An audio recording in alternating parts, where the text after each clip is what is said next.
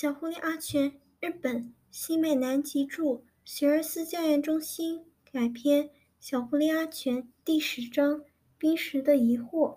这天晚上，明月当空，夜色迷人。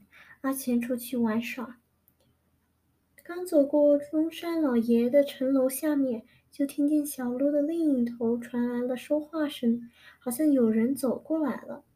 阿全连忙躲到路边。一动也不动地一声听着，说话声越来越清楚了。原来是冰石和一个叫家柱的农民。哦，对了，我说家柱啊，嗯，这几天我身边发生了许多怪事。什么事？自从我母亲去世后，不知道是谁，每天都给我送来栗子和松苦蘑。咦，会是谁呢？谁知道呢？他总是趁我不注意放下东西就走了。阿全悄悄地跟在他们后面。会有这样的怪事？真是奇怪了。说完，两个人便默默地走远了。